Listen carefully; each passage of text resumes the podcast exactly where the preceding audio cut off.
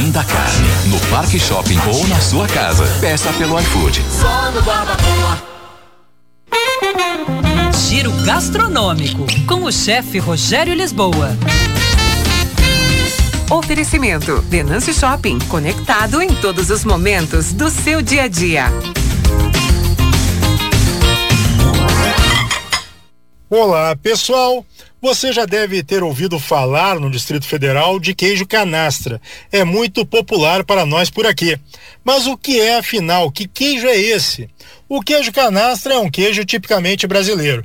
Tem origem e é produzido na região da Serra da Canastra, em Minas Gerais. Daí vem o nome. É elaborado há pelo menos 200 anos e tem como inspiração o queijo de São Jorge, dos Açores, Portugal e trazido por imigrantes. A região da Serra da Canastra tem particularidades que beneficiam a produção, como o clima, a altitude, o pasto nativo, claro que influencia, o queijo vem do leite de vaca, né? E até a água dos rios ali. Essa mistura de fatores, conhecida como terroir, garantem ao queijo um sabor único, forte, meio picante denso e ainda encorpado. A importância é tão grande para o Brasil que em 2008 virou patrimônio cultural imaterial brasileiro, concedido pelo IFAM, Instituto do Patrimônio Histórico e Artístico Nacional.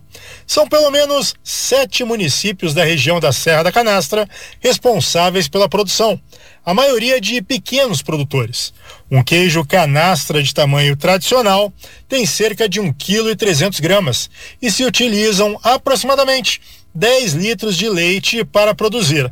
Toda a massa láctea é compactada manualmente, por isso o caráter artesanal arroba chefe Rogério Lisboa, o nosso Instagram. Era isso, pessoal. Um abraço. Até mais. Tchau, tchau.